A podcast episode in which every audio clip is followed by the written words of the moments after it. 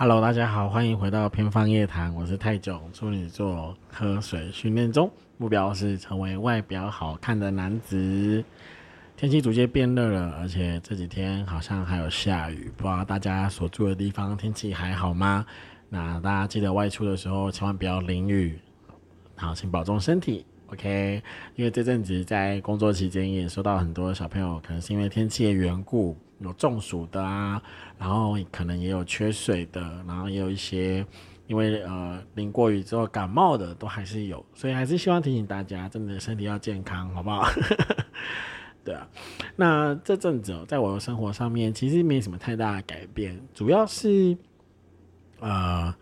前几天还可以跟我的闺蜜在聊，我就讲说怎么办，我的生活好像进入一个很平稳的状态，就没有太大的起伏，那。啊，知道自己明确要往哪个方向去，知道我的目标是什么，于是乎我开始会每天很稳定的去计算，然后每天很稳定的去记录，说，哎，我今天这个时间点我做了什么，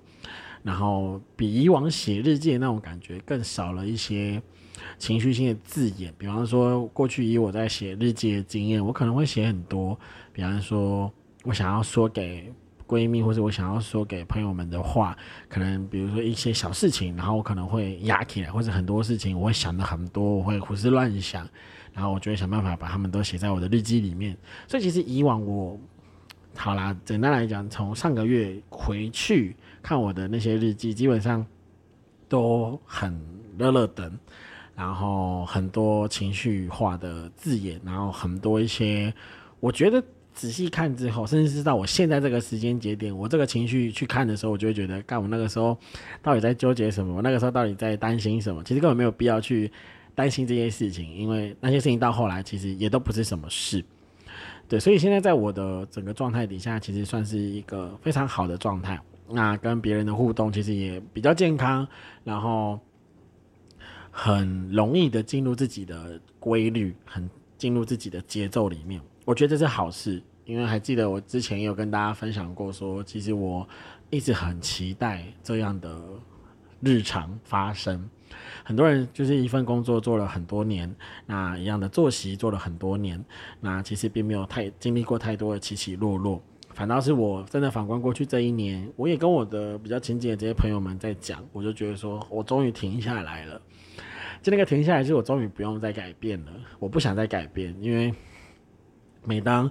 又有一种剧烈改变发生的时候，我又得去适应，我又得去转变，我又得去重新制定一个新的计划，甚至讲白一点，我又要重新去设定一个新的人设，这真的很累。我不知道大家有没有类似的经验啊？但是我现在这个时间点，我回头去看，我真的会觉得哦，好辛苦。那个时候真的很辛苦，包含时间的转移、空间的转移、地点的转移、习惯的建立，诸如此类，等等等等。但感恩，此刻的我真的是感恩，然后知足，对，因为经过了一批的，也不说一批，经过了一一番，再算是一番，算经过了一番的调整之后，我前几天也整理了我 IG 的 follow 呃 followers，就是我想追踪的人，对这件事情，我其实啊。我没有打算这这集讲，怎么突然讲到这？好啦，既然都说了，就就继续讲好了。其实对我来讲，我会想要去 follow 的人，其实有很明确的几个条件。对，首先第一是，我并不会因为说我跟你关系不好了，所以我不会选择去关注你。对我来讲，就是我的社群平台所放在上面的资讯，基本上很简单，就是我想看的嘛。对啊，就是我想看的，比如说我想吸收的资讯，我想吸收的广告，或者是我喜欢的、我想 follow 的这些人，我会希望他们都存在在我的版面上。那除此之外呢？简单来说就是我不想看，也不是我不想看，就是我会觉得它的急迫性并没有很直接的关系到我。举例来说，呃呃，讲这我其实也不担心，就是我的之前工作的同事们，对我就已经没有在关注他们。那除非他们的。他们的 account 是公开的，那有时候他们来看我的动态的时候，其实我也会回，我也会回去看，因为我就会觉得，哎，这就是一个互动。但是我会想要去看的这个动机，是因为我想知道他分享了什么，或者我想知道他，呃呃放下了应该说他写在呃他的动态或是在他的贴文上面，他写了什么东西，我想去了解，因为这样的一个动机会让我去关心我在乎我在意的人，所以其实基本上来说，我就算呃 follow 的人并没有那么多，但是根据我自己的呃驱动力，比如说今天我可能想要去关心以前我在做辅导的时候，我辅导过的某个高中的孩子，那只要他的账号没有换，我是会记得的，而且我一定会去看他的现实动态。我只是我就在说你，你知道我是在说你，对，就是我。不去追踪他，但我会去关心他，我会去看他的动态，我会去看他最近在忙什么。那如果我觉得他发的动态可能刚好是我想回复的，我就会回复，我就会留言。除非他这些功能全部都关掉，或者是他的呃账号完全是直接设置不公开，那我也我我也不会说什么。只是当我真的心里面很着急的想要去找他的时候，我就是一通电话，我就是很直接问说：“哎，你最近好吗？有没有机会吃个饭聊聊天呢？”这样子，这是我。这就是我，所以其实我的朋友们认识我很久的人，其实都知道，也知道我就是这样，所以他们其实也不会 care 我到底有没有追踪他们。我还记得以前我在教某一某某一批呃学生的时候，他们有因为这件事情很生我的气，然后就会觉得说，老师我都追踪你，为什么不追踪我？然后我就会觉得说，啊，你每天发的那些东西 对我而言没有帮助，就是我我觉得不会让我有成长。或者不会让我有那种哦，我学到新东西了的那种感觉，就是反而会比较像是我其实你平常在学校，或是你在呃我们辅导课的时候，你已经跟我谈很多了，你已经跟我讲很多，我觉得那是我在乎的事情，我在乎的是你的情绪，我在乎的是你的家庭关系，我在乎的是你的同才关系。那其余的，比如说你要在上面分享说，最近我看了哪一部剧，男主角好帅，女主角好正，我最近玩了什么游戏，我的战绩怎么样？说实话，那我其实我真的不在乎，对啊，甚至是你跟我分享你喜欢的音乐，我觉得 OK 啊。但是你分享那些音乐，也许并不是我的取向，也不是我啊会涉及的领域。因为我觉得你要分享给我的话，其实当你面对我的时候，你就会很直接跟我说：“老师，我最近听到什么歌啊？听呢，分享给你听。”就是对我来说是这样。所以，如果你现在就是有看到我的 IG 的 follow，就是你就会知道说，我没有 follow 你，并不是我不在乎你。我如果真的要关心你的时候，我是会关心你的，好吗？对，除非你是一个不愿意让人关心或是不愿意敞开的一个人，那我就会觉得说，那没关系。当我真的想到你的时候，我一定会想尽办法去关心到你，或者是也许在不经意的时候，诶，有这个缘分的时候，那我就会觉得好，我会问一下你最近好吗？对，其实就是这种感，就是这种感觉啊。对我来讲，我的人际交涉就是这样。那。留在我的版面上的那些 follow，其实那是我真真心在意的。我觉得我的那个在意的点是，他只要情绪有任何风吹草动，我一定会想要第一时间知道，然后我甚至会想要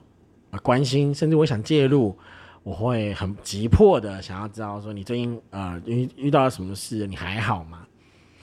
对，像是我一个很在乎的朋友，就是有时候可能他在发现的动态的时候就比较偏。然后话很少，然后大部分就是呃天空，然后啤酒，然后 就是一些很零碎的原件。但是他有时候会写一些字，我会从那些字上面去判断说他现在是不是可能需要有人陪，或者他最近是不是遇到什么事情。那我可能就会想要找时间关心他，想要找时间跟他聊。对，这是我，这就是我。我会觉得我因为在意这些人，我也摆明着跟我的这些朋友们讲说。我就是要照顾这些人，这些人是我想照顾的，啊，你没有排进那个行列，这不是你的错，是我的问题，只是我的习惯，OK？那其实因为过去也曾经发生过一个故事，那就是，呃，我在呃所有只要是我有认识的人，然后我都有追踪的情况下，我就会。很无聊，就是也不是说很无聊啦，就是我的习惯就是我会把所有人的动态都看过一次，而且我的那个看是真的看，不是像，you know，就是有些人就是点点点点点点点点点，就是一直把它点过去，但是我是很认真让它放在那里，我是认真会读的那个人，我是真的会读，然后在读的过程当中，其实有时候我会很担心，就是我并没有那个心理准备去接受任何情绪，或是我没有那个心理准备想要去看到你跟我说你在。你的社群平台上面说实话的那个时候，对我来说那是精神上的暴击。我曾经有一个呃经验是这样，就这个朋友其实对我来说也不是到呃互动很密切，其实我们的互动算比较少的。但有一次，他突然间在他的动态上面就直接宣布了一个消息。那那个消息其实对我来说造成很大的冲击，可能是因为他正在攻击某个人，他攻击的那个人是我很在意的人，是我认为很重要的朋友。所以，而且他所攻击的事情，在我的认知上、我的立场上，我觉得他说的不是不完全是事实。所以，我我的那个正义感直接涌上来的时候，我就会想要去较真，我会想要去呃出一口气。然后，但我那时候就确实就搞砸了，就是那个发文的人就很明确跟我讲说，这就是我的感受，无论事实的真相是什么，这件事情不关你的事。然后我听到这话的时候，我就想说惨了，我就是怎么办？我大搞砸哎，我就是真的是大搞砸啊！也也因为这件事，所以到后来我变得是，我不愿意在我预备要去关心这个人的情况之下，我不想接收到任何他所发出来的讯息，无论真假。无论是否带情绪，我不要，对我就是不要。就是经历过这样子一个经验之后，我确实也会怕。甚至还有一次是，哦，这个真的很妙，就是可能，可能因为我认识的人多，大家知道我认识的人真的多，所以有时候可能，比如说 A 在在讲某一个故事，我知道他讲的是 B，然后结果当 B，他可能也会在他的动态上面去发出一些回应，但殊不知两个 A 跟 B 的动态都拿出来算一算的时候不对。这两个人同时在讲另外一件事，然后他们在讲的那个人有可能是我，然后有可能是 C，就是那个语带，就是那种话中带话、语带保留的那种暧昧的程度，就会让我我受不了。你们知道吗？就是我会觉得说，到底是想怎样？就是你们讲你们的通，你们讲你们的秘密，然后你们讲你们自己听得懂的话，我不想参与，而且也也很有可能你们在讲的就是我，那我变成你们讨论对象的时候。感觉差，而且如果你们是夸奖我，那倒还好。但是通常会放在现实动态上面的，一定都不是夸奖。而且那种现实动态一定就是我之前讲过那种我最讨厌的，就是黑黑的大背景，然后白色的小小字，然后密密麻麻到不行。你还要截图下来之后，一不断放大、放大再放大，什么啦？真的是哦，气快气死。对，所以简单来说，关于 follow 这件事情，我很认真的说，我只 follow 我。想主动关心的人，或者是我随时准备好接住他任何情绪的人，我才会 follow 他。对啊，所以我觉得大家也不要就是得失心。如果大家你此刻你是我的听众，那你曾经被我 follow 过，但如今你并没有在我的 follow 名单里面。那如果你真的很介意，我觉得你可以来跟我说，就是我很我很我很开心面对这样的事情。就我的那个开心的点是，原来你真的原来你这么的在意。我对于你所发出来的每一则动态，或者是你的每一个举动，你都希望得到我的关注。那我如果真的 get 到这个讯息的话，我会做这件事，我真的会，我是真的会。但是久而久之，你也会知道，就是可能，毕竟 IG 有晋升的功能嘛，对吧？就是我也是会选择性的，我不是每篇都看，我可能就是当我真的想要去关心你，或是我真的想看的时候，我才会去看，这是很现实的事情，因为每个人都有自己的习惯。OK。同样的，当我觉得当我在发布我的创作、发布我的 podcast 的时候，其实我也没有要求我身边的朋友们一定要来听，我甚至也也很少很低调跟我身边的朋友们讲这件事情，我只跟我最亲近的人讲这几件事。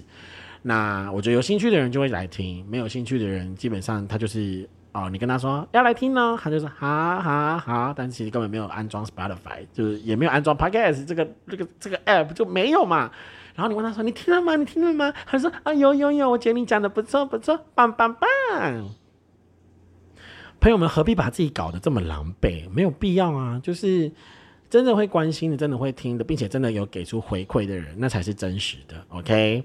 那当然，我不是严格要求说你每个人听了你都一定要给我回馈，当然不是，毕竟这就是 open，它就是很 open 的东西。那你如果你真的在意，或者你真在乎，拜托你，请你出声告诉我，你不要默默在那边讨厌我。我很，我其实不太能够接受默默被人家讨厌，因为我会觉得我会被贴标签，然后我很想要去打破这种东西，烦都烦死了。好啦，前面前面稍微跟大家聊聊近况，以及我稍微解释一下关于我的 IG follow 的这个问题。好，今天其实，在生活观察上面，我最近观察到一件事。上一集我也特别提到，讲说我开始在呃工作上，在补习班里面会对小朋友们大吼大叫，但是那种大吼大叫并不是玩笑，而是我非常严肃。比方说像今天下午，我真的喊到我我心里面有愧疚感，而且那种愧疚感是我非常不喜欢的。我第一次看到有孩子在我面前把耳朵捂起来，我觉得是因为被我的音量吓到，因为我的音量真的很大。你知道我是我是在小学二年级的教室里面，我可以不用拿麦克风，所有的小孩只要听到我一声吼，会所有人吓到从椅子上弹一下，你就知道那个音量有多大了吧？分贝大概啊不知道，我没算过。总言之呢。今天下午就是因为教室下大雨，然后啊不，外面下着大雨，所以可能教室里面就会飞来一些蚊虫，然后小朋友们就会好奇，比如说老师那个蚊子怎么那么大只？老师那个虫都飞进来了好多，老师老师，朋友们，我当下在上课，我当下在讲一个很重要的概念，最近在教乘法，就在教小朋友们就是乘法的被乘数跟被乘数可以交换这件事情，四乘五等于五乘四这个事情啊，我觉得对孩子们来讲有点困难。但我很努力想要教会他们这件事，所以当我就是我觉得我很努力在我的工作上或者在我的教学上，我非常严肃并且我非常认真的时候，结果所有小朋友们真的，我跟你们我不跟你们夸张，写作业的写作业，看虫的看虫，没有一个人看我，也没有人回答我的问题，我当下就怒了，我直接棍子拍一桌，我就说现在是怎样？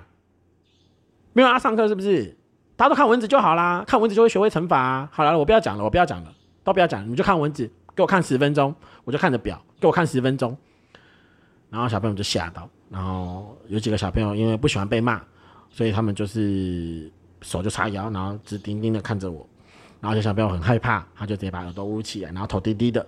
然后有些小朋友就是感觉好像就是被俩包做错事那种感觉，就很心虚，然后眼神飘来飘去。我其实很不喜欢这样，我真的不喜欢这样。我会觉得向孩子们展露情绪是一件错误的事情。我很严格的说，是错误，因为孩子们他们就是不会去想到这个区块。这是孩子，孩子们就是很当下的需要被引导，很需要呃被拉一把。但有时候当你好声好说的时候，其实孩子们也会觉得说，反正我不怕。或者是说，反正这个老师也不凶，或者这个老师也对我现在的行为，呃，默默许，于是他们就会做这样的事情。这其实这也是我今天本来想要跟大家聊的一件事情，就是为什么有些人不会怕，为什么有些人没有恐惧感，有些人没有那种那叫什么感呢？嗯，羞耻感，以至于有些人就是永远都学不会教训，唉，总是学不会。真的是学不会，你已经很多事情你已经提醒了，很多事情你已经教了，甚至很多事情，好啦，包括我自己，其实我有时候也是学不会。关于对人很容易的产生信任，关于对人很容易产生怜悯，我也不确定是我的个性是真的是要讨好别人，还是我真的那么善良，我也不知道。但是我很常被人家讲说我太善良，然后甚至到后面会被欺负。但在我的视角，在我的立场，我总我总是保持着我是善意的，因为我相信善有善报。我觉得当我对你表现出善的时候，你会你一定也会用善来回应我，而不是当我用善意对你的时候，然后你对我的善可能是糟蹋，可能是漠视，也可能是敌意。就是这对我来讲是我没办法理解，应该说我可以理解，但我没办法接受，对，对，所以今天其实本来想跟大家聊聊关于恐惧感这个事这个事情。那至于恐惧感呢，其实我也有收集一些资料啊，就是问一些身边的人。那有些人就会讲啊，其实为什么我们对某些事情会感到恐惧？比方说，就像呃，今天我我提的这个故事，为什么小朋友们会害怕大人成人对他们大声，或者是对他们表现出情绪？有些孩子会怕。我觉得怕是一种 一种很特别的情绪，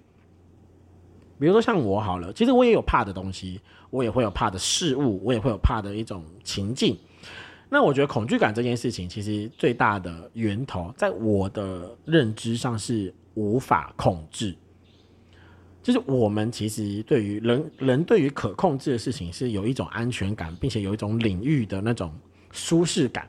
但是，当我觉得这个领域中有我不可控的因素，或者是有不确定因素的时候，我就会产生那种焦虑，并且会感到恐惧。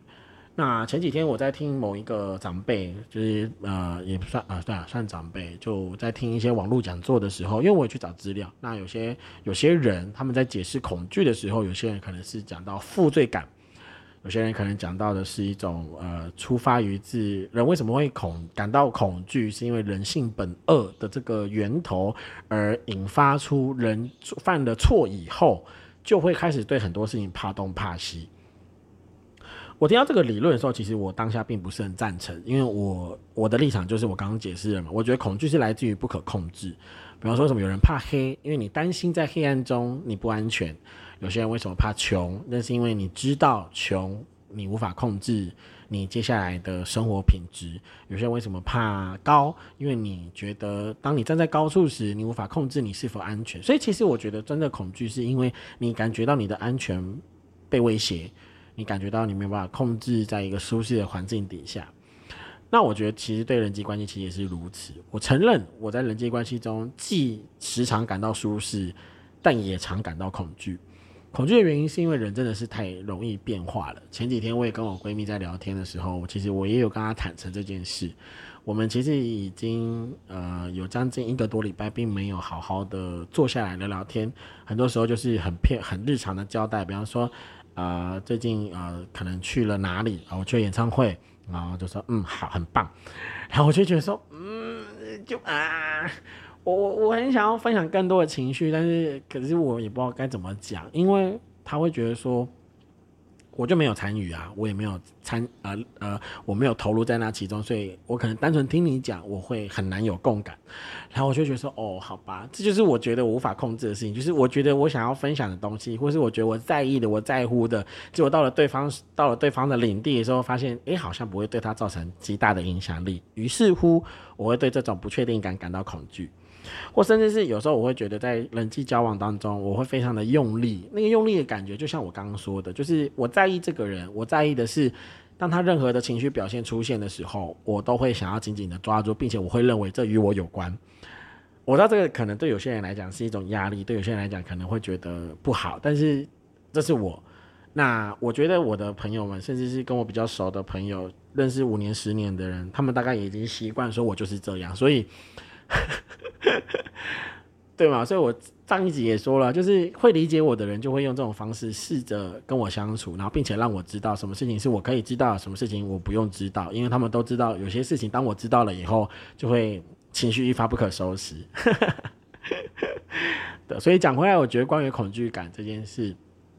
有些是天生，有些是可能因为受过一些挫伤，有些是因为挫折，有些可能是因为不好的经验。而产生出来的恐惧感，但呃，今天我为什么会突然间想要讲这个？是因为我并不想要在我的朋友或者在我所接触的这些孩子们的心中放下一个对我有恐惧的那个因子。对我觉得像就像有些小朋友，为什么你就会觉得说，为什么这小孩骂不听？因为我觉得对孩子们来说，他一旦看过你发脾气。其实他就他就就是对你这个人的所谓的信任感，就会觉得说，我不知道你什么时候会对我发脾气，于是乎，我不想去影响你，因为无论我今天做得好或是做得不好，我不确定会不会引来你的情绪，所以，包括我跟朋友们相处，其实也是这样，有的时候我也会很担心，说我可能不是因为这个人，我可能是因为另外一个人带给我的情绪，我真的很。好啦，我过去真的很容易因为 A 影响的情绪，然后去发泄给 B，然后让 B 就会觉得我莫名其妙。所以其实到后来，我觉得真正在人际互动当中，我我会很希望说，可以把恐惧感的这种存在给根除掉。对我来说是。那有的时候，嗯，我的朋友也会劝我，就是是你的就是你的。讲的都很简单，没错，讲的都很简单。当你觉得在这段关系当中，你真的充满着太多不可控的因素时，或者是当你真的觉得你不需要每件事都去掌握它，你可以让他来就来，走就走的时候，或是他想待在你身边，或是他本来就不想待在你身边，他本来就不属于你，我觉得就就是大家各自安好。真的啦，我所谓各自安好，并不是说啊，那就以后就孤立无援。其实也不是，我觉得人真的要发展出健康的依附关系。前阵子我也在读那个，就是人关于人际关系的一些教材。关于讲到，比如说依附型焦虑啊，然后回避型焦虑啊，跟健康型的，就是依附啊，不对不起，就是焦虑型依附、回避型依附跟健康型依附，对，这三个很重要。那我自己比较偏向是焦虑型依附，对我很少会回避，我会很焦虑，就我会觉得，呃。对我刚刚前面已经讲了这么多例子，大家应该也感觉出来我是焦虑型依附。那有一部分当然是因为可能我自己的生长过程，但好有机会再跟大家聊聊这个。但我觉得最后其实，在提到恐惧感这个事情的时候，我觉得大家就会一起加油。对，如果当你觉得此刻在你生活中还是有很多你无法去掌握，或是你无法去改变的，你真的认清它真的无法被你改变，那请你接受。真的啦，就是接受，就很像比如说情侣分手，有时候我们都觉得我没办法接受这个人离开我的生命中，但是你就是得接受，因为他就是离开，因为他不属于你，他是你不可掌控的因素之一。所以反反过来，换句话说，当你此刻拥有的时候，真的就是珍惜，且看且珍惜，好不好？对，那其实关于这个话题，我觉得最后也还有一句话，是我最近也在提醒我自己，就是很多事情。就是交给时间。当你把很多的想法都交给时间去处理的时候，其实那是一种善待自己的方式。同学们记重点，许多事情交给时间是善待自己一的一种最好的选择。我自己也是这样子走了过来。对，其实很多人会这段时间，其实也有人在问我说：“哎。”阿泰，其实去年你所发生的事情，还有你这阵子前几天在讲的那个欠钱不还的这个事情，你心里面好过一点的没？说实话，我还是有一点过不去。这很正常，这很正常，这很自然。但你觉得呃有没有变好？我承认是有，我觉得有慢慢变好。也许是因为我们距离拉开了，也许是因为我们没有太多的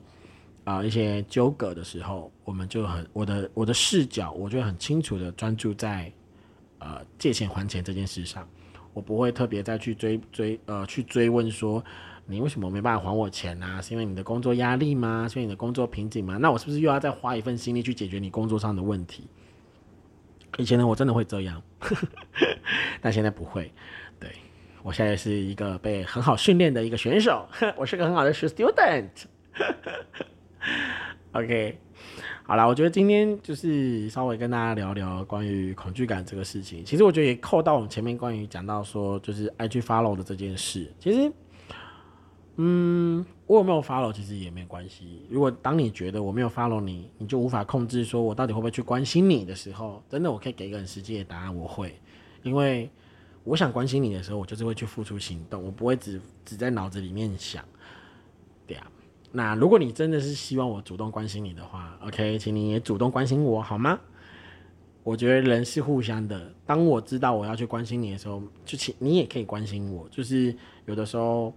未必只是看的阅读我的动态而已，有时候可能就是一句话、一通电话或者是一个饭局。我觉得这很这个并不是一件很困难的事情，对我来说，但也许对某些人来讲很困难。对我也是在说你。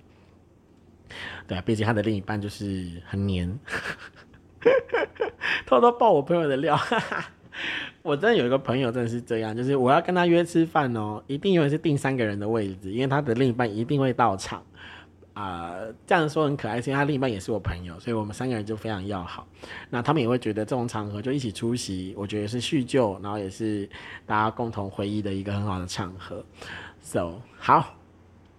呃，前阵子我朋友。某一位朋友，其实我很感谢他，对我的心里面的那种感激，是他清楚的帮我看了我们我 podcast 的后台数据，那他也很郑重的建议我，就是